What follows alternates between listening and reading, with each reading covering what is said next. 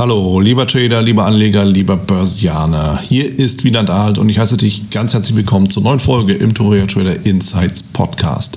In dieser Folge habe ich mir den Optionsspezialisten Olaf Lieser vom Optionsuniversum eingeladen. Und wir haben natürlich darüber gesprochen, wie du mit Optionen handelst, worauf es ankommt, wo die Gefahren, aber auch die Chancen liegen und bevor wir reingehen, achte bitte auf die Risikohinweise, den Disclaimer in den Shownotes und vergiss natürlich nicht, dir dein persönliches Gratis-Exemplar des Traders Magazins zu sichern. Also, los geht's!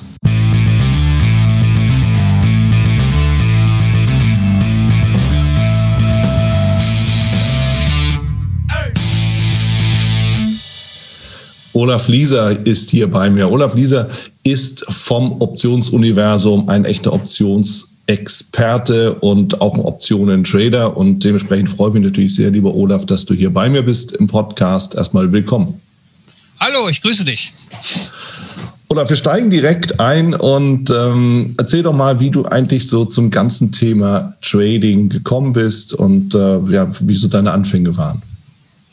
Das kann ich äh, gern erzählen. Also ich habe mich dafür schon immer interessiert. Ich habe mir ungelogen mit zwölf Jahren hm ein Buch gekauft, herausgegeben von der FAZ. So liest man den Wirtschaftsteil einer Tageszeitung.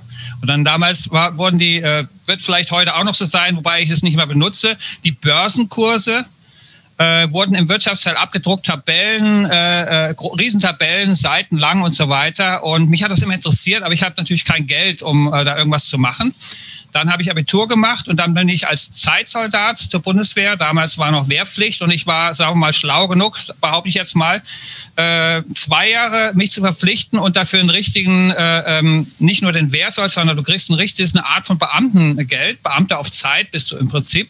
Das mhm. waren glatte 1000 Mark pro Monat mehr, als der Wehrsold für die W15er war, für die, die 15 Monate gehen muss. Ich musste äh, neun Monate länger machen, aber das habe ich gerne in Kauf genommen und da muss man mhm. jetzt noch bedenken, denken, du kommst vom Hotel Mama, äh, hast also im Prinzip äh, bist gewohnt, keine Ausgaben zu haben und du hast Kosten und Logis frei. Ja. Man sagt ja auch manchmal Y-Reisen, wir buchen, sie fluchen. Das war auch so der Spruch, den man hatte. Wie auch mhm. immer, du äh, bist auf jeden Fall äh, versorgt und du hast wirklich, ich habe 1000 Mark übrig gehabt jeden Monat. Und für mich war klar, das erste Geld, da brauche ich ein Auto, um beweglich zu sein. Und für das ja. nächste Geld, da bin ich gleich äh, äh, hin und wollte unbedingt Aktien kaufen. Damals noch komplett ohne Ahnung. Und was man hat man damals gemacht? Das war jetzt 1986. Bin zur Kreissparkasse des Ortes gegangen, äh, an den Schalter, habe gesagt, ja, ich möchte jetzt Aktien kaufen. Und dann hat, hat, hat mich irgendein Schalterbeamter, sage ich jetzt mal, hat sich ein bisschen mit mir unterhalten, hat mir drei äh, ähm, Titel vorgeschlagen. Und zwar waren das Commerzbank, Bayer und Philips. Dann musste ich, äh, genau, ich musste ein Depot eröffnen und dann äh, wurde das gekauft. Ich musste Zettel unterschreiben für die Kauforder und das wurde dann am nächsten Tag mittags zum sogenannten Kassakurs ausgeführt. So hat man damals als Privatmensch Aktien gekauft. Und das war der Anfang. Ähm, na, seitdem ist natürlich viel, viel Zeit äh, vergangen. Diese Aktien habe ich definitiv nicht mehr im Portfolio. Dann kam natürlich irgendwann ähm, auch solche Sachen wie der neue Markt. Da habe ich mhm. natürlich auch teilgenommen, habe auch verdient und auch verloren, wie wahrscheinlich sehr viele andere. Mhm. Dann kam allerdings noch Folgendes dazu. Ich, ich bin, äh, habe zwei längere Auslandsaufenthalte. Einer war Anfang der 90er in Australien für mehr als ein Jahr. Und einer war in Amerika, in den USA, im schönen Staat Arizona von Ende 98 bis Anfang 2002. Das war also sozusagen auch rein börsentechnisch die Phase, wo es äh, das hochgemacht und wo wieder alles äh, komplett äh, gecrashed ist. Der Salami-Crash, kann man sagen. In den USA habe ich nicht spekuliert, sondern ich habe mein Geld äh, in die Fliegerei gesteckt. Äh, ich habe eine Fluglizenz, zumindest damals aktiv gehabt. Und ähm, man sagt an der Fliegerei, wieder so einer dieser vielen Sprüche des Lebens, wie kommt man in der der Fliegerei zum, von, zu einem kleinen Vermögen, na, indem man mit einem großen Vermögen anfängt. Ne? Also das kostet viel ja. Geld. Ja. Und, und, und ich habe dann einfach, mir war das aber wurscht, ich nenne das das Leben. ja. Und äh, mhm. ich habe dann dort äh, mein wunderbares Leben gelebt, mir ging es sehr gut. Bin ähm, Frühling 2002 zurück, war arm wie eine Kirchenmaus und habe dann hier in Deutschland wieder angefangen zu arbeiten. Aber ich war selbstständiger Ingenieur und habe dann relativ schnell wieder sozusagen finanziell Fuß gefasst und bin dann wieder an die Märkte gegangen Und dann war es so im Jahre 2005, da habe ich irgendwo in einer der Börsenzeitschriften was von einem Lehrgang über Optionen äh, von der Eurex in Frankfurt äh, gelesen, wo man teilnehmen konnte. Der dauerte zwei Tage und habe ich mich angemeldet und dann, äh, ja, das, war, das hat mich sozusagen gepackt und dann seitdem schaue ich sozusagen nicht mehr zurück. Mhm. Und das Besondere ist, ähm, ich bin ja kein Bankkaufmann, ich bin kein Betriebswirt, bin kein Volkswirt, sondern bin Diplom-Ingenieur und ich habe sehr viel in der in Forschung und Entwicklung gearbeitet, sowohl äh, im, im Forschungslabor mit Experimenten, Messtechnik, als auch am Computer äh, mit mathematischen Simulationen. Und das, das Interessante ist, dass ich entdeckt habe, dass ich diese Optionenwelt, diese ganze Preismechanik, Optionspreismechanik kann ich mit meinen Mitteln betrachten. Und das, das fand ich super, super spannend. Dann habe ich mich da eingegraben. Ich habe mal ausgerechnet, ich habe tausende von Stunden zugebracht, um, um sozusagen äh, das zu lernen, was da eigentlich passiert. Und wenn man überlegt, äh, ich habe dann 2006, 2007 ernsthaft mit echtem Geld angefangen, Optionen zu handeln. Was kam denn dann? Dann kam natürlich der 2008er Crash. Ich habe damals DAX-Optionen gehandelt und habe einfach nur geguckt, was passiert. Ja? Und habe halt mir irgendwelche Strategien überlegt, ähm, und die haben auch funktioniert, weil ich es einfach beobachtet habe. Zumindest für, die, für, diese Zeit haben sie funktioniert. Ich konnte es noch nicht so richtig erklären, aber so hat man, äh, so, so findet man einen Anfang. Bei mir war das entsprechend so. Ja, und dann ging es weiter. Ähm, dann fühlte, kommt natürlich auch der, die Phase, wo man sich zu cool fühlt und denkt, man hat es jetzt drauf. Ähm, das ist immer, immer ganz schlecht, wenn Dinge gut laufen. Ich sage das manchmal unseren äh, jetzigen Kunden. Ich hoffe eigentlich, dass, dass die ersten drei jetzt gar nicht so gut gehen, damit man die richtige Perspektive und auch die Bescheidenheit nicht verliert. Man muss immer mhm. bescheiden sein gegenüber dem Markt und, äh, und ähm, sozusagen nie, niemals glauben, jetzt hat man es aber wirklich raus, denn der Markt äh, kann sich immer noch anders bewegen oder immer noch eine andere Finte drauf haben und man muss sich halt sozusagen, äh, man muss lernen, auch nachzugeben. Ich kann nicht auf meiner Meinung bestehen, dass der Markt jetzt bullig bleiben möge oder das Gold jetzt fall, fallen möge oder was auch immer. Wenn der Markt mir was anderes äh, kredenzt, dann muss ich das sozusagen lernen, damit umzugehen. Ich muss mein eigenes Ego zurücknehmen. Das halte ich für eine ganz, ja. ganz wichtige Erkenntnis. Dann ähm, als nächstes habe ich mich mit den Stillhalterstrategien noch intensiver beschäftigt. Äh, das gibt das Tasty Trade Portal in den USA. Das hat, kennt der ein oder andere Optionshändler. Die betrachten die Optionsmärkte von der richtigen Seite, sprich von der Stillhalterseite. Warum ist das die richtige Seite? Weil wir einen Edge haben. Wir haben einen Wettbewerbsvorteil, wenn man weiß, wie man Stillhaltestrategien betreibt und wenn man weiß, mit dem Risiko umzugehen, versteht, was diese Strategien wirklich machen. Das ist mal das A und O. Ich muss, die, ah. äh, ich muss das verstehen. Ah, okay. äh, dann hat man wirklich einen Wettbewerbsvorteil gegenüber demjenigen, der nur Long oder Short den Markt geht. Und ich habe mich dann damit äh, angefangen äh, zu beschäftigen und jetzt komme ich auch, schlage ich schon fast den Bogen zu heute. Es gibt ja jetzt die Firma Optionsuniversum. Da bin ich also zusammen mit dem Christian äh, Schwarzkopf, der Co-Geschäftsführer. Mhm. Äh, wir haben uns 2015 gegründet. Es fing so an, dass in den sozialen Medien auch irgendwann spezialisierte Optionshändlergruppen entstanden und wir waren einfach Mitglieder.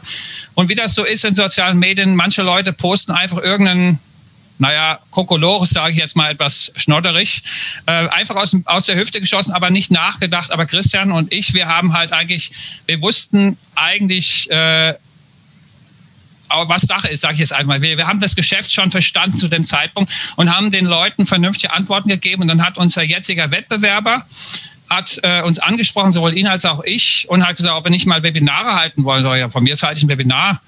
Und er meinte, die Leute zahlen da sogar Geld für. Sag ich, na ja, gut, wenn du das sagst, äh, macht ja nichts, kostet mich maximal Zeit äh, mhm. und macht vielleicht mal Spaß. Und dann haben die Leute das wirklich gebucht, diese Webinare. Das war im Jahr 2014, mein erstes, meine erste Webinarreihe und seine auch. Mhm. Äh, dann hätte sich eine Zusammenarbeit daraus ergeben können. Das haben wir dann aber relativ schnell gemerkt. Das passt aus verschiedenen Gründen nicht. Und dann haben wir uns offiziell äh, Mitte 2015 ähm, gegründet als Optionsuniversum. Das ist der Christian Schwarzkopf und ich. Und dann haben wir noch zwei externe, auch erfahrene Optionshändler. Und seitdem gibt es uns eigentlich. Und ich habe immer meinen Ingenieursjob noch nebenbei laufen gehabt. Mhm. Äh, aber ich war ganz überrascht. Ich habe auch meiner, meiner Partnerin Katrin gesagt, naja gut, ich mache das jetzt mal, wie gut das läuft. Ich war immer skeptisch, skeptisch, skeptisch. Ich hätte nie vermutet, dass das so, äh, so gut läuft und dass es so einen Bedarf gibt. Wenn man darüber nachdenkt, ist es natürlich eigentlich logisch. Wir sind eine kleine Nische. wie, wie viel oder wie wenig Optionshändler es gibt, die das so machen wie wir, weiß ich nicht. Ich schätze mal eine hohe vierstellige Zahl, acht, neun, vielleicht 10.000 oder so.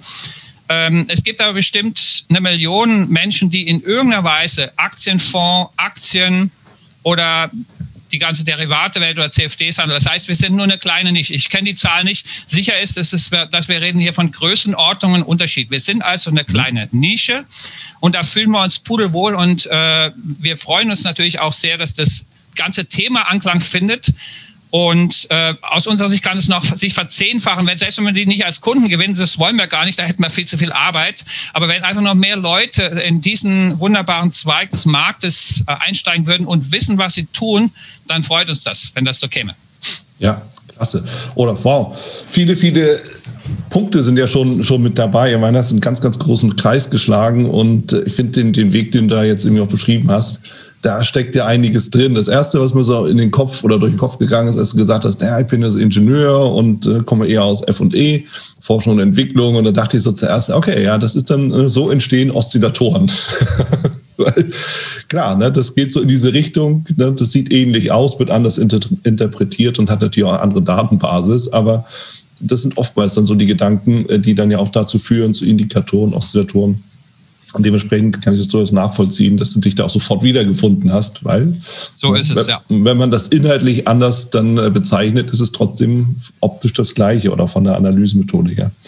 Ich meine, das ganze Thema mit den Optionen. Ähm, du bist ja dann eigentlich relativ spät, wenn ich das mal überschlage, so Pi mal Daumen, 20 Jahre nach deiner ersten Aktie hast du eigentlich die Aktie dann sein lassen so ist, ja. und bist auf die Optionen dann gegangen. Und äh, seitdem hast du aber auch keine andere Idee mehr verfolgt im Sinne von Aktien oder, oder Futures oder so? Na, das würde ich so nicht sagen. Also äh, die Optionswelt äh, schaut ja auf die äh, Wert der Basiswerte sozusagen. Also wenn ich jetzt mal unser Beispiel, das wir immer als Schulungsbeispiel nehmen, ist mal die Apple-Aktie und die Apple-Auktion. Die Apple-Auktionen müssen natürlich auf die Aktie schauen. Ja, das heißt, äh, vielleicht redet man nachher über Strategien, die mich interessieren. Mhm. Das würde ja vielleicht auch den einen oder anderen Zuhörer interessieren. Und dann ist es natürlich immer so, ich äh, kann Aktienoptionen handeln und schaue dabei natürlich immer auf die Aktie und ich habe auch Aktien im Portfolio. Allerdings eine Hauptzutat, ist nicht nur das Gewürz, sondern gehört sozusagen eine, Grundsubstanz des äh, Kuchenteigs, um ein Bild zu bleiben, ist sind wirklich die Optionen. Ja, das heißt, bei mir gibt es so gut wie nie einfach nur Aktien im Portfolio, sondern ich weiß natürlich immer, dass ich zu 100 Aktien, auf die sich eine Option beziehen, kann ich immer auch zum Beispiel ein Stillhaltegeschäft oben draufsetzen und äh, dadurch versuchen, extra Einnahmen zu generieren. Also das ist so ein bisschen die Denke. Oder alternativ, dass es reine Optionstrades sind, dass man eben verschiedene äh, Optionspositionen miteinander kombiniert. Ja. Ich meine, was, wenn wir gerade darüber über diese Kombination sprechen, gibt es ja sicherlich viele, die dann eben auch sagen, ich habe eine Aktie im Depot, die will ich auch langfristig halten und spiele so ein bisschen drumherum mit den Optionen. Na, dann kommen eben ja, diese ganzen Begriffe, die für viele ja letztendlich ein Buch mit sieben Siegeln sind. Ja, dann habe ich, dann bin ich Stillhalter, dann veroptioniere ich das und dann steigen die meisten innerlich schon aus und sagen, okay, jetzt bin ich raus, gib mir eine Aktie. Ja, das ist natürlich, äh, das verstehe ich natürlich auch. Sagen wir mal so, Optionen sind sozusagen ein, äh, etwas abstrakter als die Aktie. Ich meine, Aktie ist auch fast, ist und bleibt faszinierend. Wenn ich das Gefühl habe, ich habe eine Aktie und ich bin, habe wirklich einen kleinen Anteil an einem großartigen Unternehmen, ist es immer noch eine schöne Sache, auch für mich. Ja, es ist ganz klar, die Optionen sind ein Derivat, wie auch viele andere Derivate, die es gibt, sprich eine Ableitung des Basiswertes. Damit ist es ein bisschen abstrakter. Ja. Ähm, man muss sozusagen ein bisschen mehr Denkarbeit leisten, aber wenn man diese Denkarbeit leistet, äh, dann hat man eben auch die Chance, äh, wirklich was Gutes zu erreichen. Man sagt ja so schön, die süßen Trauben hängen hoch. Man muss tatsächlich, das sagen wir auch allen unseren Kunden, wenn man das wirklich lernen möchte, muss man ein bisschen mehr Einsatz bringen. Man muss sich auf den Hosenboden setzen. Das heißt, was wir nicht präsentieren, weil wir es schlicht und einfach nicht können, ist den Ich werde reich Knopf, den haben wir auch wir nicht. Ähm, Ach Mensch. Ja, ne? Ja, aber, aber man kann eben, äh, man kann eben Dinge lernen im Leben. Äh, alles ja. Mögliche, wenn man sich rein, äh, äh rein äh, versch äh, versteift sozusagen und reinkniet und Einsatz bringt über eine gewisse Zeitdauer mit gewisser Kontinuität, dann kann man Dinge lernen. Und so ist das hier auch zu verstehen. Und jeder, definitiv kann jeder, der Aktien hat, auch Optionstrades äh, beimischen. Das geht auf jeden Fall. Da gibt es gute Strategien für. Mhm. Dann lass uns doch direkt mal mit Strategien äh, anfangen, weil du hattest ja schon eine genannt, die sicherlich für viele immer auch bekannt ist, wenn es bekannt klingt. Das ganze Thema Stillhalter, was stelle ich mir da darunter vor? Gut, also Stillhalten ist im Prinzip ähm, ganz vereinfacht gesagt, der, der Stillhalter ist die, die Gegenposition zu dem Options- Käufer oder Optionsscheinkäufer. Also viele kennen den Begriff Optionsscheine vielleicht aus den deutschen Märkten, dass man, ich kaufe was für kleines Geld und hoffe halt, dass das im, stark, äh, im Preis äh, stark explodiert. Ich kann zum Beispiel ja. auf meine Apple-Aktie, um mal wieder bei diesem Beispiel zu bleiben, ich kann einen, einen Call kaufen und gebe da vielleicht nur fünf Dollar aus und die Apple-Aktie steht bei, keine Ahnung, wo sie gerade immer äh, steht, äh, ich sage jetzt einfach eine Zahl 100 oder 120 und wenn die Apple-Aktie auf 150 steigt, dann kann es halt sein, dass mein mein Call, so zumindest die Idee, auf 40 steigt, das wäre eine Veracht- oder Verzehnfachung. Das heißt, ich kann mich unermesslich reich träumen. Die oh ja. Äh, Kehrseite, die Kehrseite ist natürlich die Eintrittswahrscheinlichkeit. Ne? Der Stillhalter ist die Gegenseite des Optionskäufers. Ähm, das heißt, ich muss sozusagen gerade stehen für das Risiko, in dem Fall für das Aufwärtsrisiko äh, der Apple-Aktie und muss die Apple-Aktie liefern zu vielleicht zu einem niedrigeren Preis, entsprechend dem äh, Ausübungspreis der Option oder dem Strikepreis. Und der Optionskäufer hätte den Gewinn. In der Realität ist es halt einfach so, dass auch wenn es anders erscheint, wenn gefühlt sich die Märkte immer stark bewegen, in der Realität bewegen sie sich gemessen an den Optionspreisen weniger, als man denkt. Oder wir können zeigen, dass die Optionen langfristig betrachtet zu teuer sind als das, was sie, was sie eigentlich bieten können. Sprich, deswegen ist die Stillhalterseite die bessere Seite. So kann man das äh, erklären. Also ich verkaufe einen, einen Call Short. Ich habe dann minus ein Stück Calls in meinem Portfolio. In meinen Webinaren zeige ich dann nochmal mein Portfolio, also die Trading Workstation. Und da sieht man dann Position minus ein Stück Call oder minus ein Stück Put. Und das ist eine klassische Stillhalterposition. Der ein oder andere Zuhörer kennt vielleicht äh, Aktien shorten. Ich kann minus 100 Aktien mhm. meiner äh, äh äh, am liebsten äh, meine geschorteten Aktie ha haben, das kommt dem so ein bisschen nah, ja, also geht so ein bisschen ah. in die Richtung, ja. Ah, okay. Hm. Also das heißt, bei Aktienshorten ist ja, ich meine, das ist mittlerweile ja schon eher bekannt, die ne, rein virtuell gesehen, ich leihe mir die von irgendeinem großen Haus von mir aus und äh, muss es dann zu dem Preis, äh, der dann eben gilt, wieder zurückgeben und das, was dazwischen ist, ist halt mein Profit oder mein Verlust. Genau. Und ja. so ist es dann bei den Stillhalter Strategien auch bei der, bei der Option. Also das ist, der, das ist der eine Punkt. Aber jetzt kommt mhm. bei der Option noch was ganz, ganz Wichtiges dazu. Jede Option hat Zeitwert. Ja? Ah. Das heißt, ähm, wenn ich jetzt äh, ein besserer Vergleich ist, wir, wir schlagen dann mal einen Bogen zu was anderem. Viele Leute kaufen Puts, um ihr Portfolio abzusichern. Das hat bestimmt jeder schon gehört. Ich kaufe einen Put auf den DAX oder auf den Dow Jones Industrial mhm. und äh, zum Beispiel ein Put mit dem Ausübungspreis 12.000 auf den DAX. Und wenn der DAX dann auf 8.000 fällt, dann bin ich ja sozusagen zwischen 12.000 und 8.000 geschützt. Also sozusagen, ich sage mal in Anführungsstrichen, unverwundbar, mein, mein Portfolio. Man mhm. könnte sagen, solch ein Put ist wie so eine kleine Versicherungsprämie jeder, der ein Auto fährt, weiß, dass er unbedingt eine Haftpflichtversicherung braucht. Das ist auch gesetzlich äh, vorgeschrieben. Oder man hat ja. vielleicht eine Hausratversicherung, was immer für Versicherungen, die schützen einen vor Schadensfällen. Mhm. Auf der Gegenseite steht die Versicherungsgesellschaft, die schreibt diese Policen. Ja. Es kann, wenn richtig gemacht, kann es für beide Seiten was Gutes sein. Sprich, ich als Autofahrer will ja diese Versicherung haben, Haftpflicht oder Casco. Gleichzeitig die Allianz oder Hook oder Ergo, wie die alle heißen, verdienen damit Geld. Das ist ihr Geschäft. Hm. Und das Geschäft des Stillhalters ist sozusagen, kann man ein bisschen vergleichen mit dem Geschäft einer Versicherungsgesellschaft. Ich verkaufe sozusagen diese Policen, in dem Fall die Policen gegen einen, äh, gegen einen Depotverlust, zum Beispiel einen Put. Ich man sagt deswegen auch, ich schreibe diesen Put, als würde ich eine Versicherungspolice schreiben oder ausstellen und, und händige es dem Käufer aus. Der Käufer muss mir dafür eine Versicherungsprämie zahlen. Und man nennt das auch in der Option, der Kaufpreis einer Option ist eine Optionsprämie. Da steckt auch schon so ein bisschen diese, diese Sprechweise oder diese Denkweise eigentlich äh, da, da drin.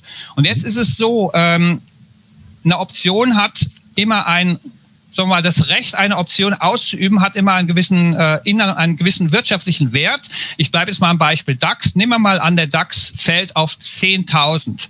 Und ja. ich habe jetzt einen, einen äh, DAX-Put, der einen, einen Ausübungspreis von 12.000 hat. Dann habe ich das Recht, den DAX zu 12.000 dem gegenüber, nämlich dem Stillhalter, zu verkaufen, obwohl am Markt der Preis nur bei 10.000 steht. Mit anderen Worten, ich kann das leicht im Kopf ausrechnen. Das Recht, diesen DAX-Put auszuüben, hat einen wirtschaftlichen Vorteil gegenüber dem freien Markt von 2.000. Ne? Ich bin ja um 12 um, um 2000 höher, nämlich 12.000 über 10.000. Ne? Das ist leicht auszurechnen. Also das ist mal das Prinzip eines einer so einer Put-Option und das nennt man den inneren Wert, also das Recht, das wirtschaftlich, der wirtschaftliche Vorteil einer Put-Ausübung würde so viel betragen.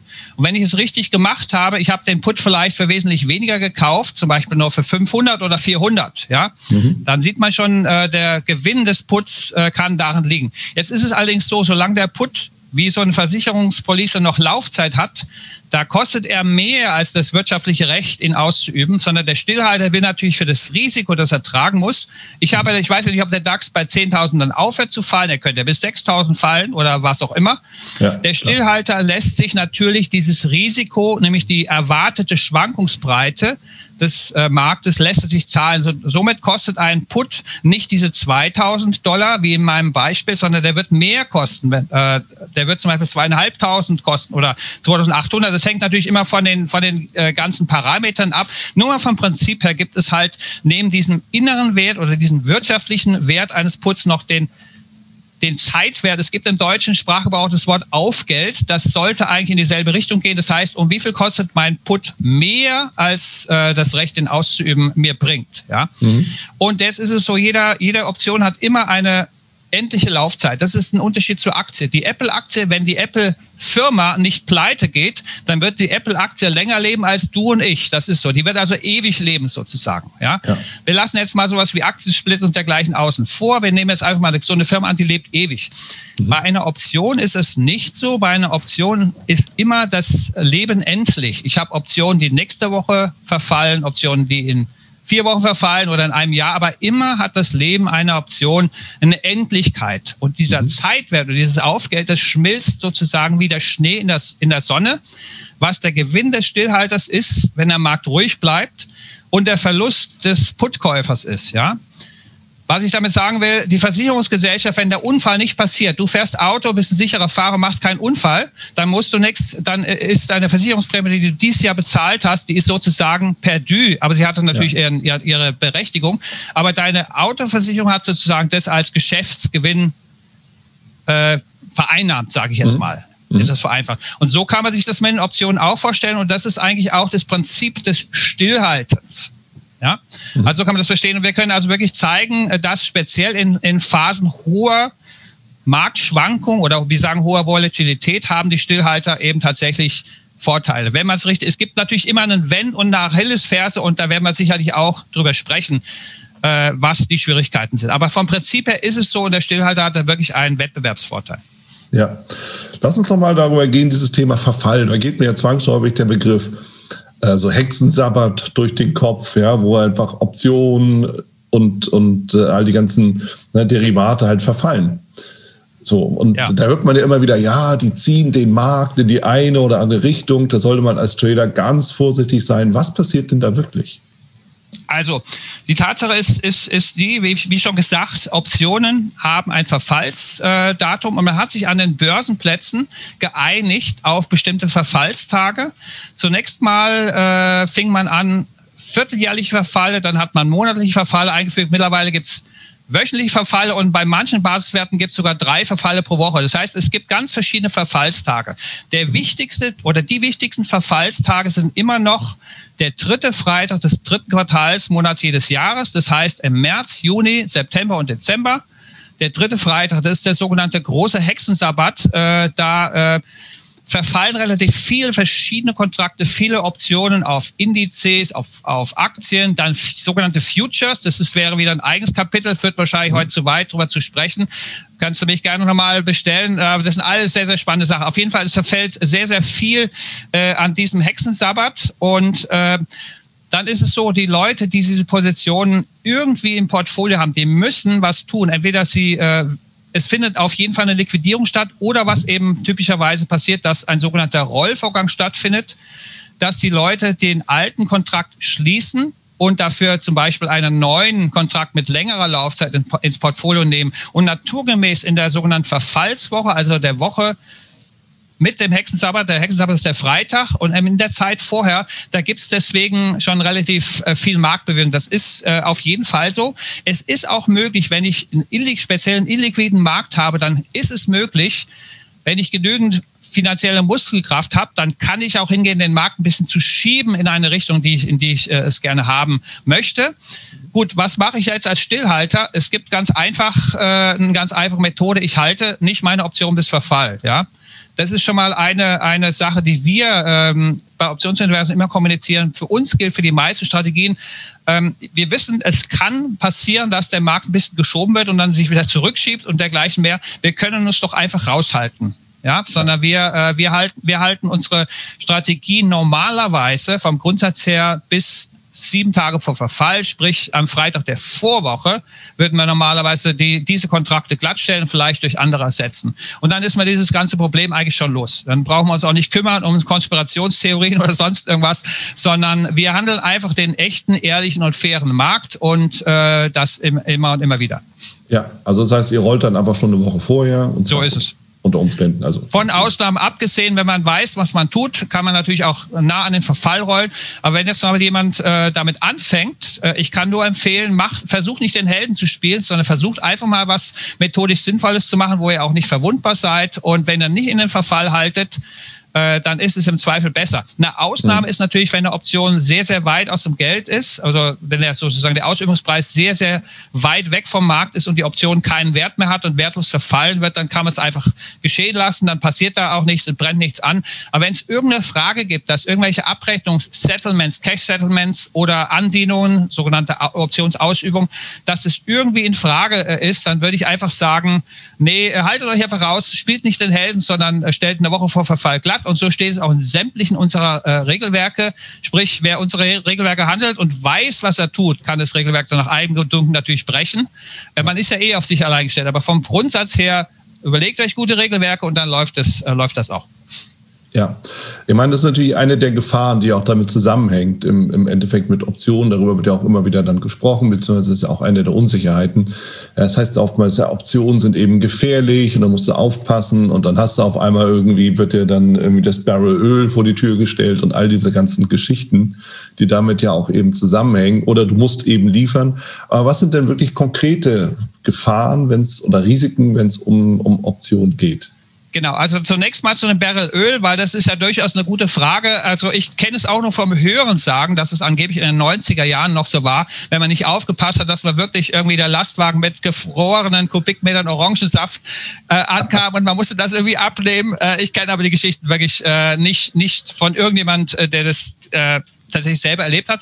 Heute ist es so, dass die Broker, mit denen wir zu tun haben, verbieten, eine physische Anlehnung. Sprich, wenn man jetzt irgendwelche Kontrakte hat, die dazu führen werden, dann gibt es bestimmte äh, äh, äh, Fristen. Man wird auch informiert, dass sie sagen, sie haben diesen Kontrakt, äh, äh, mein Broker äh, wir erlauben das nicht, physische Anlehnung. Das heißt, wenn du nicht glatt stellst, diesen Kontrakt machen wir es für dich.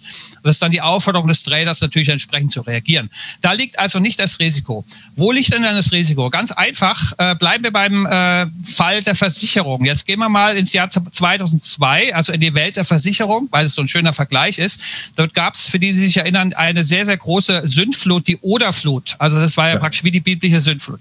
Mit anderen Worten, äh, in großen Teilen Deutschlands, gerade auch Ostdeutschlands, sind große äh, ähm, Teile der, der, Landschaft und der Orte überschwemmt worden. Es gab riesige Schäden, Milliardenschäden.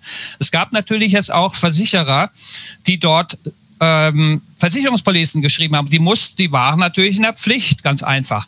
Und jetzt ist es so, äh, man muss als Versicherer immer darauf achten, dass man sein Risiko kennt und sein Risiko im Zaum hält. Ich kann mich also nicht übernehmen. Auch gegenüber dem seltenen ähm, sogenannten Fat Tail Risk. Das ist also das Risiko, was statistisch nur sehr, sehr, sehr selten auftritt. Wenn es aber kommt, dann zu wirtschaftlich besonderem, besonders hohem Schaden äh, führt. Ich muss mich, äh, ich muss äh, mich wappern, mit, damit umzugehen. Es gibt zwei Möglichkeiten, damit umzugehen. Entweder meine Finanzkraft hält es aus, das Risiko, ich kann sozusagen den Drawdown sozusagen durchstehen, ich kann, ich mhm. kann es schaffen. Das ist mhm. eine Möglichkeit und die andere Möglichkeit ist der sogenannte Rückversicherer. Das heißt, viele Versicherer haben sogenannte Rückversicherer. Äh, das ist, findet in der realen Welt so statt. Da gibt es äh, Firmen wie Hannover Rück, Münchner Rück, Zürich, Reh, es gibt alle möglichen.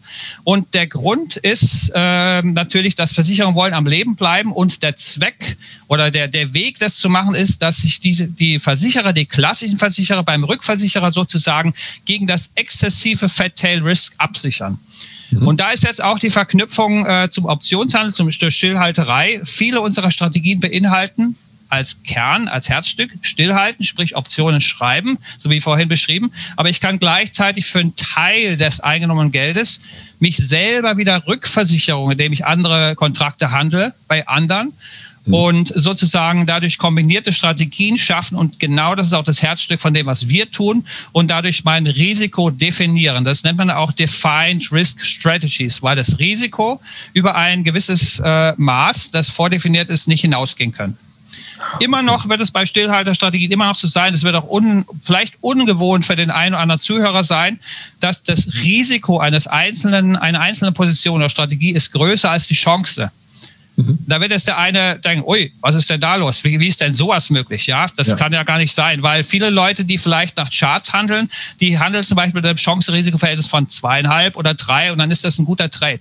Mhm. Es wird allerdings ein Aspekt dabei übersehen. Äh, es gibt nicht nur Chance-Risiko, sondern es gibt auch die Eintrittswahrscheinlichkeit, ja. Die Eintrittswahrscheinlichkeit, wie oft äh, habe ich dann statistischen Gewinner, wie oft habe ich statistischen Verlierer. Ja? Wenn ich also eine Strategie habe, wie es beim Stillhalten der Fall ist, dass ich deutlich, deutlich mehr äh, Gewinner habe als Verlierer, dann dürfen die einzelnen Gewinner auch einen kleineren Gewinn erzeugen als der äh, die wenigen Verluste, solange ich es schaffe, dass mir meine Verluste nicht die ganzen Gewinne wieder, wieder zunichte machen oder gar darüber hinaus. Mhm. Das heißt, ich muss einfach das A und O beim Stillhalten ist wirklich die Risikokontrolle, die Positionsgröße. Ja, das ist wirklich das A und O. Mhm. Ah, okay. So, also das ist schon mal ungewöhnlich, ja, dass du eben sagst, das Risiko ist größer als die Chance per se und im System tatsächlich äh, wird ja immer genau das Gegenteil besprochen. Alles, was da, was, was unter eins ist im Chance-Risiko-Verhältnis, gehört ge gefälligst vermieden und nicht gemacht. Das ist natürlich ein spannender Aspekt, dass das vollkommen konträr dann dementsprechend ist. Und ich glaube, das ist auch einer der Punkte, warum eben viele sagen, oh, Optionen ist eben einfach kompliziert. Ähm, das Risiko, da was falsch zu machen, ist dann ja doch groß. Jetzt unabhängig davon, ob der, der Lastwagen mit dem Konzentrat kommt, die Schweinehälften angeliefert werden ja. oder dann das Barrel Öl dann äh, daherkommt, sondern es ist einfach so, dass ich wahrscheinlich irgendwo etwas übersehe, gerade am Anfang, und dann vielleicht die falsche, die, die, die falsche Option dann dementsprechend schreibe oder ja, das falsche Produkt dann eben auch auswähle in dem Sinne. Das ist Wo natürlich richtig. Also ich genau, ja. ich muss natürlich lernen, das richtige Produkt auszuwählen. Das ist natürlich ganz klar. Das ist das ist jährlich die größte Hürde, ja, hm. dass man mal, ähm, dass man lernt, wo, wo wonach muss ich denn schauen? Das ist jetzt die Frage. Was ist denn ein Kriterium? Was ist denn überhaupt ein gutes Kriterium, um solche Trades zu machen? Und das ist genau. natürlich jetzt dann unsere Aufgabe, Strategien zu entwickeln. Also wir haben Strategien, die man einfach nach Regelwerk nachhandeln äh, kann, zunächst mhm. mal. Mhm. Und wir haben aber auch, äh, was wir auch gerne machen, wir möchten, dass Leute verstehen, wie Dinge funktionieren. Ja, wir ja. haben jetzt einen, einen sehr gut, natürlich ein sehr, sehr gutes Anschauungsbeispiel äh, im Frühjahr gehabt, weil wir diesen, ich nenne es jetzt ab sofort immer den Covid-Crash, wahrscheinlich nicht nur ich, ist ja logisch. Ähm, im, das Markttief war in den USA am 23. März. Diese ganzen Markttiefs kann ich mittlerweile auch schon langsam auswendig daher beten. Und der, die Bewegung dauerte vielleicht etwa sechs Wochen. Und wir haben ein super Anschauungsbeispiel. Und ich kann natürlich bei jeder Strategie mir anschauen, was ist denn dann der Drawdown? Wenn ich zum Beispiel einen nackten Put, wie wir sagen, einfach einen Put auf den S&P 500 verkaufe. Was ist denn da eigentlich passiert, wenn ich den schlimmstmöglichen äh, mir anschaue? Und dann weiß ich halt, äh, was der Drawdown war. Zum Beispiel 12.000 US US-Dollar für, für den äh, ETF, für die ETF-Option in dem sehr wichtigen ETF SPY, den kennt man vielleicht, den sogenannten Spider-ETF, das ist immer ein sehr, sehr gutes Anschauungsbeispiel. Und ich weiß Beispiel nur als Beispiel, ich würde hier 12.000 Dollar verloren haben. Jetzt ist die Frage folgende. Wenn ich jetzt ein Konto habe von 250.000, dann kann ich ohne Probleme zum Beispiel einfach ein purer Stillhalter sein und einfach so einen Put verkaufen, weil ich das ohne Probleme überlebe. Vor allen Dingen, weil ich ja weiß, die Welt geht normalerweise nicht unter, auch wenn es sich so angefühlt hat, vielleicht damals, wenn sich erinnert. Wir hatten Lockdowns, auf einmal waren die Restaurants zu, man durfte nichts mehr machen, das Klopapier war ausverkauft und so weiter. Ja. Wir erinnern uns alle noch. Ja. Ne? Ähm, Aber ich kann mir natürlich dann nüchtern äh, äh, überlegen, was wäre denn tatsächlich passiert? Kann ich diesen Drawdown aushalten? Und wenn ich das kann, dann kann ich diese Position eingehen. Wenn ich es nicht kann, die nackte Stillhalteposition, so wie beschrieben, dann kann ich eben eine Position mit dieser Rückversicherung zum Beispiel eingehen. Ich sollte natürlich immer genau wissen, wie sich das verhält. Äh, jetzt haben wir schon gesagt, die Mathematik ist vielleicht ein bisschen komplexer, als wenn ich einfach nur die Aktie betrachte. Aber heute leben wir doch in der Welt der IT, in der Welt der Computer. Es gibt natürlich auch längst Software, Optionsberechnungssoftware, die uns natürlich hilft dabei. Wir bieten jetzt auch ein Produkt an, aber ich will jetzt keine Werbung machen, sondern es gibt auch Konkurrenzprodukte. Was ich nur ermuntern möchte, die Leute äh, zu machen, ist, dass sie generell, wenn sie sich dafür interessieren, sich mit Optionsberechnungssoftware beschäftigen und sich einfach mal anschauen, was würde denn überhaupt passieren, wenn ich irgendeine äh, Strategie auf meine Lieblingsaktie oder auf einen Index oder auf Gold oder Erdgas. Das mache ich zum Beispiel. Ich mache aus Gold, Silber, Öl und Gas, äh, kann man sehr schöne Optionstrades machen. Oder was immer man, man möchte. Es gibt bestimmt unter den Zuhörern Rohstoff. Äh, äh, Experten, sage ich mal, die sich auskennen mit, mit äh, allen möglichen äh, ähm, Rohstofffutures und dergleichen mehr oder vielleicht auch Währungen. Mhm. Ähm, man sch schaut sich die Dinge am besten in, in Software an, Optionsberechnungssoftware, und dann kriegt man ein Gefühl, wie sich eine Strategie eigentlich entwickelt. Wenn man das immer wieder macht, immer und immer und immer wieder macht, dann lernt man eigentlich äh, sozusagen kennen, wie so ein Markt funktioniert. Das ist eigentlich so ein bisschen das A und O. Mhm. Mhm. Interessant. Ja, aber es ist natürlich genau die Frage, wonach wähle ich das aus? Was sind so die Kenngrößen, die, Kenn, die Kenn Zahlen oder Kennziffern letzten Endes, ja, nach denen ich dann ja, die passende Option für mich so raussuche. Da gibt es natürlich auch so diese ganzen bekannten Griechen. Richtig. Oder gibt es nur bei Optionsschein? Nein, die gibt es auf jeden Fall bei uns auch. Äh, die Griechen sind ganz, ganz wichtiges Handwerkszeug. Ich weiß auch, dass der ein oder andere Zuhörer, äh, der hat vielleicht schon mal davon gehört und dann fängt er an zu stöhnen, ach nee, bitte lass mich doch dabei in Ruhe. Also Fakt ist, äh, die Griechen sind ein sind nicht zu schwer zu lernen, wenn man sich damit beschäftigt. Das ist ein ganz, ganz wichtiges Handwerkszeug, mhm. äh, damit man die, die Performance von einem, von einem äh, Trade sozusagen kennenlernt. Es gibt also Griechen, die, die angehen, wie bewegt sich oder wie verändert sich meine Option im Wert, wenn sich der Markt bewegt. Oder dann gibt es Griechen, und ich sage immer, unser Freund, das Theta, der Zeitgrieche, wie viel ist denn mein Zeitwertgewinn als Stillhalter? Nämlich um die Option schmilzt so langsam in ihrem Zeitwert ab.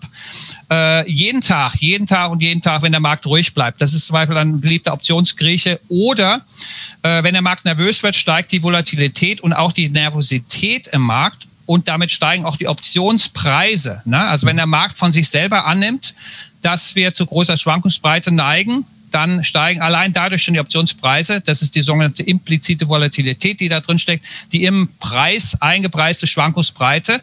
Und äh, da gibt es dann auch einen Griechen, das ist das Vega, der sozusagen darüber Auskunft gibt. Das heißt, ich lerne dann sozusagen so ein bisschen laufen mit den Griechen und die sind ein wichtiges Handwerkszeug.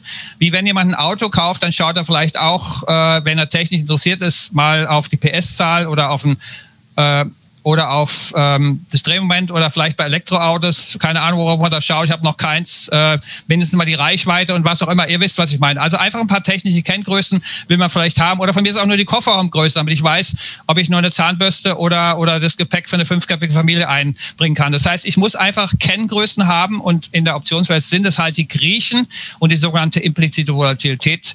Das ist äh, eine Parallele zu den Optionsscheinen, wiewohl ich natürlich betonen muss, dass Optionen, wie wir handeln und Optionsscheine Scheinen dann doch unterschiedlich sind.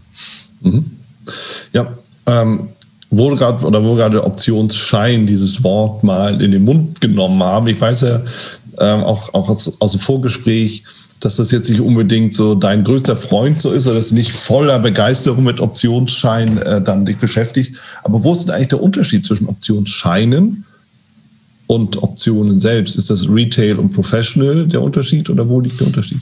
Also die erste Unterscheidung, und ich sage mal so, bisher war es tatsächlich so, da wir eine kleine Gruppe sind und nur sehr wenig Retail-Optionstrader sind, konnte man sagen, de facto ist es so, dass die ähm, Retail, also die Privatanleger, ich, oder ich sage einfach mal Amateure, das soll jetzt nicht überheblich klingen, aber einfach die Leute, die es nicht wirklich von der Pike auf gelernt haben, die haben Optionsscheine gekauft und die, und die Profis haben Optionen gekauft. Gott sei mhm. Dank kommen mittlerweile auch äh, mehr und mehr Privatanleger auf die Optionen. Aber der Hauptunterschied ist natürlich der folgende. Optionsscheine sind im Prinzip äh, durch einen Emittenten begeben. Das ist auch eine, eine Eigenart des deutschsprachigen Raumes. Also das gibt es in Deutschland, Österreich, in der Schweiz und vielen anderen Ländern gibt es nicht oder sie sind sogar teilweise verboten. In den USA sind sie meines Wissens solche Konstrukte verboten. So emittentenbegebene Geschichten sind in der Form nicht zulässig, wie die exakte Rechtsform von unseren äh, Optionsscheinen angehen. Und ähm, es gibt verschiedene Probleme. Das, äh, es gibt zwei Hauptprobleme. Das eine ist, äh, so ein Konstrukt ist typischerweise eine Inhaberschuldverschreibung. Das heißt, wie ein Schuldschein von, von der begebenen Bank oder Emittentenbank. Man hat ja. im Jahr 2008 gesehen, das sind ja bestimmte Banken, zum Beispiel Lehman Brothers und Bear Stearns, pleite gegangen. Und selbst wenn ich einen Optionsschein hatte, der exakt das Richtige gemacht hat, was die Marktprognose äh, angeht, dann habe ich dennoch äh, eine Pleite erzielt, weil schlicht und einfach mein Emittent pleite war. Ja, das heißt mhm. also, ich habe äh, eher sozusagen äh, einen Schuldtitel gehabt, der wurde nicht bedient, weil äh, der Schuldner pleite war. Das ist mal eine Sache. Damit einhergehend ist es auch so, dass ähm, teilweise, ich habe das Gefühl, es könnte langsam besser werden, weil äh, es spricht sich natürlich auch rum. Aber es ist so, in, wenn die Märkte schlecht oder wenn die Märkte kritisch sind, nervös sind, dann ist es teilweise so, dass die Emittenten keine Preise stellen am Markt. Es ist dann teilweise so, dass der Kunde einfach allein gelassen wird. Was nützt, wenn er meinen Optionsschein, zum Beispiel einen Put auf den DAX, Put-Optionsschein auf den DAX und dann fällt der DAX und ja, jetzt könnte ich mal den schönen Gewinn mitnehmen, indem ich diesen ja. äh, Put wieder verkaufe und ich habe keinen Preis. Solche Sachen sind allzu oft passiert. Damit hat sich eigentlich äh, die haben sich eigentlich den Ruf ein bisschen selber ruiniert. Vielleicht äh, können sie ihn auch wieder gut machen, aber teilweise ist das immer noch so, ich höre es immer wieder, dass andere ähm, sozusagen Underwriter oder wie gesagt Emittenten, dass teilweise keine Preise gestellt werden. Und das ist der Unterschied bei den, vor allen Dingen bei den großen Optionsmärkten auf die Indizes. Index-Optionen, Index-Futures-Optionen oder auch die liquidesten Aktien. Ich habe sie auch beobachten müssen. Das war ja, wir mhm. waren ja gezwungen. Die Märkte haben ganz brav durchgehandelt äh, im äh, März, Ende März. Wie ein alter Dieseltraktor, der hat einfach funktioniert, der Markt. Es kann schon sein, dass die Liquidität war nicht ganz so gut. Man muss war ein bisschen tricky, äh, eine Trade-Ausführung zu kriegen, aber prinzipiell haben die Märkte funktioniert. Ich konnte mich darauf verlassen. Das ist ein riesen, riesen, riesen Vorteil. Ja. Ja, ja. Darf ich? Gut, das, ja? Ja, bitte. Ich wollte einen anderen, einen anderen wesentlichen Unterschied noch, noch nennen, der ist auch ganz wichtig äh, zwischen Optionsschein und Optionen, nämlich das ganze Stillhalten. Ich kann mit Optionsschein nicht stillhalten. Ich kann einen Optionsschein, einen Put oder einen Call-Optionsschein nur kaufen. Ja? ja? Wir haben vorhin schon gesagt, äh, Stillhalten bedeutet das Gegenteil, dass ich die Gegenseite bin. Hm. dass ich diesen äh, sozusagen schreibe oder short verkaufe, den, den, äh, die Option. Das kann ich nur mit Optionen machen. Deswegen alles, was ich vorhin beschrieben habe mit Stillhaltestrategien und Kombinationen und dergleichen mehr, das geht gar nicht mit Optionsschein. Das ist also auch äh, von der Trade-Möglichkeit hat man, ist man sehr eingeschränkt mit Optionsschein. Ja, okay, ja. Und das geht ja auch in die Richtung mit, mit Grundsätzen, diesen, ähm, alles, was ja irgendwie was mit Knockout oder sowas zu tun hat, ne? was, was vom Emittenten ja. ausgegeben wird, dass wir da eben diese Inhaberschuldverschreibung haben. Und ähm, das ist, birgt natürlich eine Gefahr an sich. Wie realistisch das immer ist, wissen wir leider auch hinterher. Ne? Das ist ja dann dementsprechend halt auch so das Thema.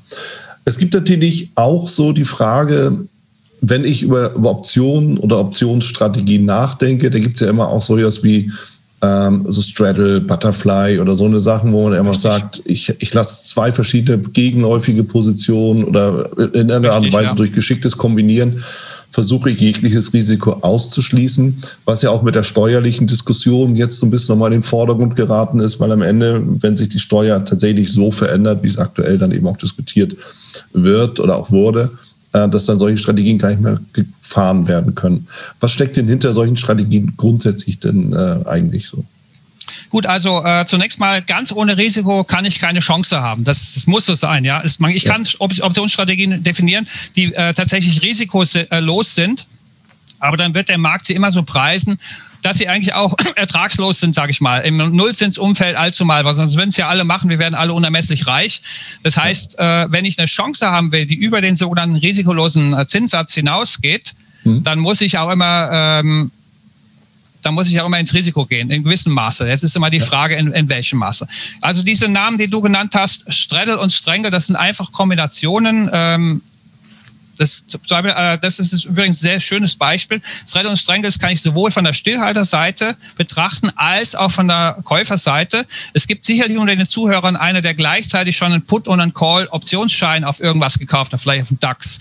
Das hat halt den Nachteil, dass ich zweimal Prämie ausgeben muss, zweimal Zeitwertverlust habe.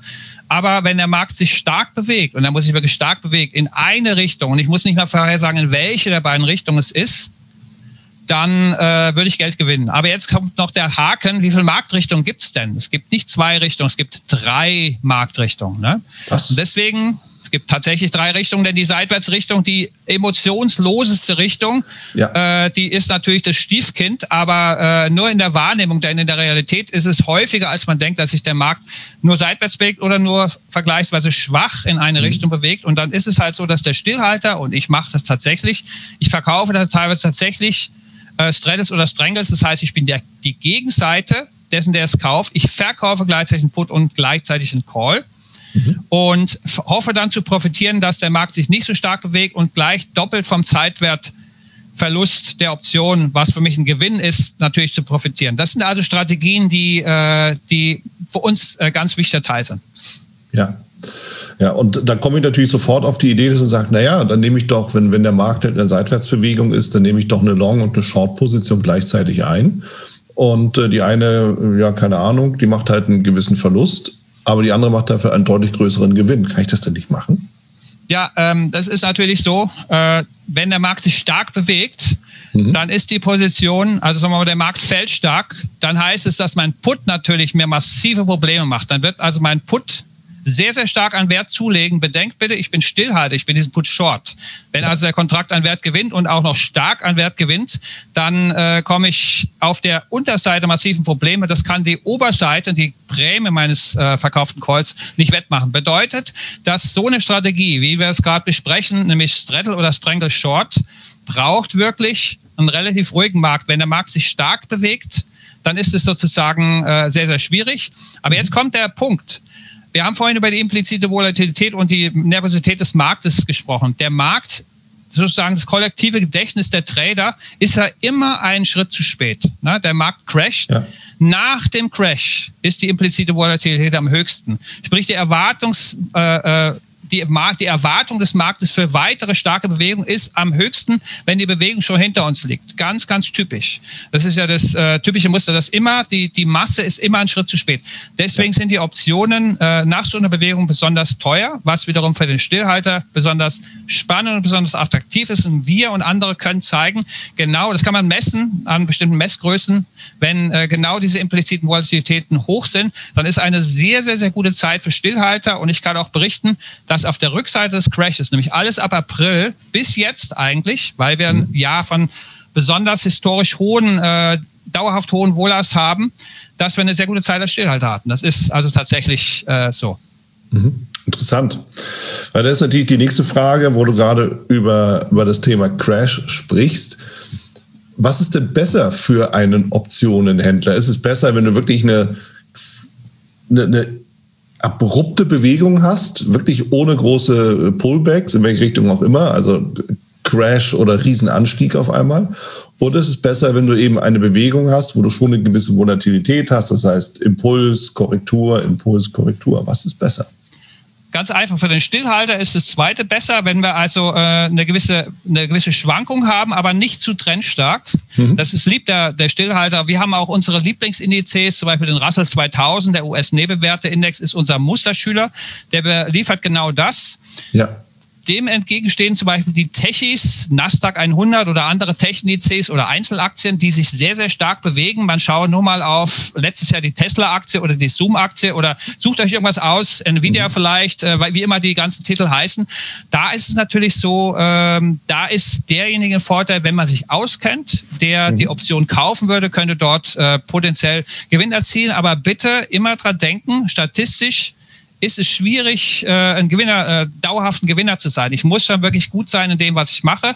Aber ich rede ja jetzt mit, mit dir, mit jemandem, der auch aus der technischen Analyse natürlich kommt. Und mhm. äh, wenn der jetzt jemand gut ist, äh, dann kann er da natürlich auch wirklich was rausholen. Aber bitte überschätzt euch nicht, seid ehrlich zu euch. Wenn ihr wirklich ein Edge habt und mit irgendeiner äh, Analysemethode wirklich sehr, sehr gute Trefferquoten habt im Vorhersagen von zum Beispiel anhaltenden Trends oder Ausbruchsbewegungen, was immer es ist, dann könnt ihr mhm. natürlich mit, mit Optionen äh, da was bewegen. Ja. Was sind eigentlich Voraussetzungen, um Optionen zu handeln? Was muss ich mitbringen? Vielleicht auch charakterlich oder psychologisch, aber auch vom finanziellen her, vom Ausbildungsstand her. Was muss ich da haben? Genau, also das ist äh, sind das sozusagen gleich drei Fragen auf einmal. Also zunächst mal, ähm, vom, äh, ich sag mal, vom Charakter, da kann man wirklich sagen, ich, man muss diese Bescheidenheit wahren. Man darf sich nie einbilden, dass man den Markt äh, im Griff hat. Es gibt tatsächlich Bücher, die lauten Der Markt im Griff oder den Markt im Griff. Das ist ja. absolut der falsche Ansatz. Ich muss wirklich, äh, ich muss wirklich einen Schritt zurücknehmen und immer wissen, der Markt wird mir immer mal wieder eine Lektion erteilen, dass, es, dass er was ganz anderes gemacht hat, als ich vielleicht vermutet habe, dass er es äh, entsprechend tut. Ja, mhm. ich muss, äh, dann war die Frage am Ausbildungsstand. Wir haben das vorhin ja. auch, glaube ich, schon mal angesprochen.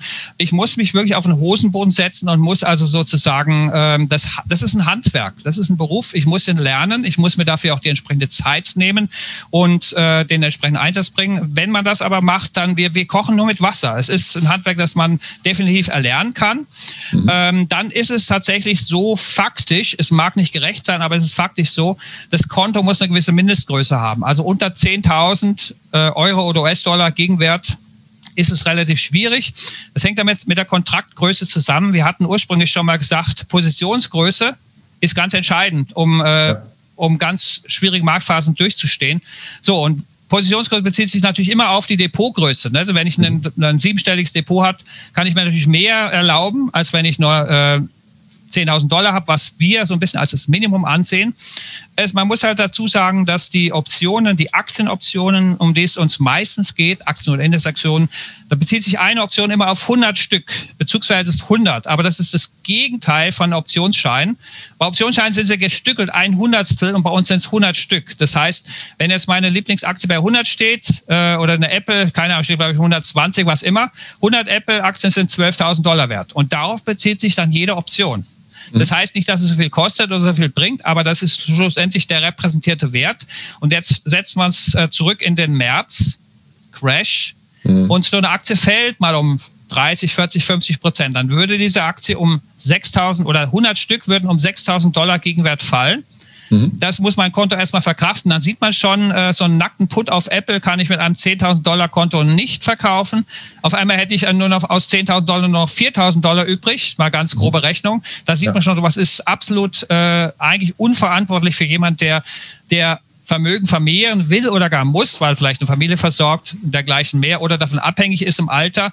So kann man da damit nicht rangehen. Mit anderen Worten, ich, ich muss klein handeln und da das relativ ist, muss ich ab einer gewissen Konto-Mindestgröße anfangen. Wir sagen ungefähr 10.000. Wenn es jetzt mit 8.000 Dollar gemacht wird und man weiß, was man tut, natürlich, das ist alles in Ordnung. Das legale Minimum ist sogar sehr, sehr klein. Das ist nur 2.000, aber da kann man nur sehr wenig machen. Da ist man, da ist man sehr beschränkt mit der Anzahl der, der Basiswerttitel, auf die ich überhaupt Optionen handeln kann. Und nach oben sind natürlich keine Grenzen gesetzt. Das ist ja ganz klar. Ja, ja. Welche Rolle spielt denn die Psychologie? Wie immer beim Traden ist ganz wichtig, äh, die Psychologie. Ähm, also ich sage Folgendes, wir haben es natürlich leicht, der Christian Schwarzkopf und ich. Wir mhm. haben gelernt, den Strategien, die wir selber entwickelt haben, zu vertrauen, weil wir haben sie auf Herz und Nieren getestet. Wenn jemand anders unsere Strategien handelt, dann muss er auch erstmal lernen, uns zu vertrauen und unsere Arbeit zu vertrauen und vielleicht mal durch eine Drawdown-Phase durchgegangen sein und Gewinne gemacht haben und dergleichen mehr. Mhm. Ähm, es ist ganz wichtig, dass man ein ähm, ähm, sagen wir, die Psychologie, würde ich sagen, hat man dadurch im Griff, dass ich einen vernünftigen Plan habe, bevor eine Position aufgeht. Hat gar nicht mal was mit Optionen zu tun, sondern allgemeinem Handeln. Bevor ja. eine äh, Position ausgeht, sollte ich einen konkreten Plan haben. Öffnung, schließen im Gewinn, schließen im Verlust. Oder bei uns kommt dann das sogenannte Rollen, sprich Modifiziere der Strategie während der Laufzeit im Gewinn oder im Verlust oder in welcher Situation auch immer. Da gibt es dann jeweils die Regelwerke. Ich muss ein klares Regelwerk haben und muss einfach dann entsprechend mich diszipliniert dran halten und dann brauche ich auch keine Angst haben mit der Psychologie und noch eine, eine Regel, die nicht Ihr Hausarzt, aber äh, die ich empfehle, wenn Sie schlecht schlafen nachts wegen Ihrer Trading-Position, dann ist die Trading-Position zu groß. Punkt. Ja. Einfach kleiner handeln und dann äh, mal schauen und dann sind wir, dann können wir uns das mal anschauen. Jetzt geht der Markt gerade hoch, irgendwann geht er wieder runter. Dann schaue ich mal, ob ich das aushalte und ich muss auch nicht die ganze Zeit auf, auf den Monitor scha äh, schauen. Das Leben äh, spielt sich doch außerhalb des Kursmonitors äh, äh, ab, mhm. sondern, äh, sondern ich sollte in der Lage sein, mich zu lösen und das kann ich nur, wenn ich die richtige Positionsgröße habe und wenn ich Vertrauen haben kann in das, was ich tue. Dann, äh, mhm. wenn ich das geschafft habe, mich dahin zu arbeiten, dann brauche ich mir auch um die Psychologie aus meiner Sicht keine Sorgen mehr machen. Wichtig ist, dass man natürlich dann nicht aus, der, aus dem Bauch heraus aus Angst heraus irgendeinen, irgendeinen Trade macht, der ganz klar ein Regelbruch ist, dann wird man es hinterher wahrscheinlich, äh, sehr wahrscheinlich bereuen. Sprich, mhm. da muss ich schaffen, mich dahin zu bewegen. Ja, ja. Und ich ergänze gerne, weil tatsächlich gilt es ja jetzt Produkt und ja auch Markt- und Strategie abhängig. Es ist, es ist immer so im Trading, definitiv. Ne? Vertrauen in sich selbst, in die Märkte, ja. beziehungsweise in, in die Strategie, ähm, entsprechende Kontogröße und ganz wichtig mit dem Schlafen, du sprichst es an, es ist so, es ist einfach so. Ja. ja. Und dann kommen wir nämlich genau auch zu der Frage, jetzt angenommen, ich will mich wirklich jetzt mit dem ganzen Thema Optionen beschäftigen. Was wäre denn für mich als Einsteiger der wichtigste oder, oder der beste Schritt? Womit fange ich am besten an? Also es gibt aus meiner Sicht zwei Schritte, einen theoretischen, einen praktischen. Man kann sich äh, Dinge einlesen. Mhm. Äh, natürlich gibt es bei uns, äh, das ist sozusagen der implizite Werbeblock, Optionsuniversum, äh, aber mhm. es gibt auch andere. Wir freuen uns, wenn einfach mehr Leute in den Markt kommen, selbst wenn sie nicht zu uns kommen. Wer gut ist in, in amerikanischem Englisch, kann den ganzen Tag, den ganzen Börsenhandelstag auf tastytrade.com in amerikanischen Slang, aber sehr, sehr gut äh, die Optionswelt erklärt kriegen. Ich habe das auch teilweise gemacht, 2012, 20 2013 und habe mhm. auch die Stillhalterseite nochmal noch mal gut erklärt gekriegt. Ähm, also die betrachten aus meiner Sicht die Optionswelt von der richtigen Seite, sprich Herzstück ist auch die Stillehalterei, das ist das eine. Dann gibt es ja. Bücher, die man natürlich lesen kann, auch im deutschsprachigen Raum gibt es äh, Bücher, ich glaube von Reinhold Fendt, das Buch Gewinnen mit Optionsstrategien, das halte ich im Moment für das Beste. Wir selber schreiben auch mal eins, aber gut, keine Ahnung. Das ist, immer, das ist immer das, man müsste mal, wir möchten das unbedingt gerne machen. Schauen wir mal, wann es da, dazu kommt. Ja. Und dann ist natürlich einfach so, ich muss in die Praxis kommen. Das ist wie, wie oft äh, bei Dingen, ich muss es einfach anfangen. Wir haben zum Beispiel eine Strategie auch frei verfügbar gemacht, die nennt sich der äh, BF70. BF heißt Butterfly. Das ist einfach eine Kombinationsstrategie aus vier Optionen. Äh, das kann man googeln. Der Christian Schwarzkopf hat auch das gesamte Regelwerk, äh, ist ein einfaches Regelwerk für Optionshändler, mhm. hat es äh, sozusagen reingestellt. Da kann man sich die Slides zuschicken lassen, beziehungsweise auf YouTube. Ich glaube, bei verschiedenen Brokern, bei CupTrader oder bei Termintrader, das ist auch so ein Finanzportal, das man vielleicht kennt, haben wir das schon mal gehalten. Und das wäre ein Anfang, eine Strategie mit sehr begrenztem Risiko, die man vergleichsweise mit kleinem Geld, auch mit der kleinsten Kontogröße, äh, in dem Sinne sogar wahrscheinlich sogar im, im hoch vierstelligen Bereich wird es wahrscheinlich auch gut gehen. Kann man das auf jeden Fall schon machen. Mhm. Es fehlt noch eine wichtige Voraussetzung, die haben wir noch nicht genannt. Ich brauche natürlich ein optionshandelsfähiges Konto. Das ist auch ein bisschen ja. der Krux. Die typischen Broker, die man in Deutschland so kennt, die bieten es teilweise an, aber zu horrenden Konditionen. Also die Gebühren, Transaktionskosten sind viel zu hoch, äh, zumindest mal letzter Stand. Deswegen haben wir alle, äh, faktisch alle Broker-Konten, äh, wo der Hauptbroker den Sitz in den USA hat. Da mhm. gibt es verschiedene, ich nenne einfach ein paar Namen, ohne Werbung zu machen, also Interactive Brokers, CupTrader, Links, Banks mit X schreibt sie sich. Dann gibt es Tastyworks, dann gibt es Charles Schwab. Das ist einfach jetzt mal eine, eine, Name, eine Reihe von Namen. Äh, und wir sind auch bei diesen Brokern, die haben alle Sitz in den USA und äh, dort hat man dann äh, ein sogenanntes Margin-Konto, sprich man handelt nicht äh, nur mit, mit Cash, sondern man, man hinterlegt sozusagen eine Sicherheitsleistung nach einem bestimmten Schema. Das lernt man dann alles kennen. Also das ist eigentlich die technische Voraussetzung und dann muss man so ein ganz bisschen computeraffin sein, um diese Trading Workstations zu bedienen. Ansonsten mhm. dann kann es im Prinzip losgehen. Ja, klasse. Und wenn ich jetzt schon ein bisschen weiter bin und mich einfach ja, angenommen, ich handle schon mit Futures, habe zum Beispiel schon auch mein Konto dann dementsprechend in den USA, bin mit der Software vertraut, habe vielleicht auch ein Depot. Was wäre dann mein Einstieg? Ist es der gleiche? Kann ich irgendwie einen Seiteneinstieg wählen? Ja, gut, also man kann sagen, Christian Schwarzkopf und ich haben natürlich den Seiteneinstieg gewählt, weil vor allem deswegen, mhm. weil es gab ja nichts anderes. Das heißt, ich empfehle natürlich tatsächlich eine Schulung, äh, bei wem auch immer das es sein mag. Äh, wenn man eine Expertise hat, gerade auch in, in Futures, also Futures-Optionen sind im Prinzip auch Optionen. Man soll halt wissen, oder der Futures-Händler wird das wissen, dass ein Future ein sehr, sehr schwerer Kontrakt ist, ein hochpreisiger Kontrakt mit hohen Bezugsverhältnissen. Ähm, das sollte man natürlich einfach wissen, dass ein, ein, ein Natural Gas Future bewegt geschwind mal 30.000 Dollar bloß. Äh, der bewegt sich extrem stark. Der kann sich mal geschwind an einem Tag um 10 Prozent bewegen. Das heißt, die Optionen, die ziehen das, vollziehen das natürlich nach. Da muss ich mich natürlich entsprechend auskennen. Um Optionen kennenzulernen, wie gesagt, äh, entweder Selbststudium oder natürlich Schulung. Also wir bieten das natürlich an in verschiedenen Formen. In vier Tage Intensivschulung. Wir bieten auch ein halbes Jahr in Webinarform an. Wir bieten äh, persönliches Coaching an. Also da gibt es verschiedene Möglichkeiten. Mhm. Andere bieten es auch an. Also es gibt, gibt auf jeden Fall Möglichkeiten. Wir äh, auf jeden Fall auch. Okay, klasse. Und das ist auch vollkommen gerechtfertigt und auch richtig, das dann immer mal wieder auch in den, in, auch herauszustellen, weil am Ende ähm, ja wir sind dann teilweise Autodidakten, aber den Weg können wir natürlich verkürzen. Und den, so ist es, das ist genau der Punkt. Genau, genau darüber verkürzen, dass wir eine Ausbildung machen und wir werden das ging dir genauso wie mir oder wie Christian dann auch. Es wird jedem so gehen. Wir machen unsere Fehler. Die Frage ist, so wie hoch ist die Fallhöhe? Absolut richtig, ja.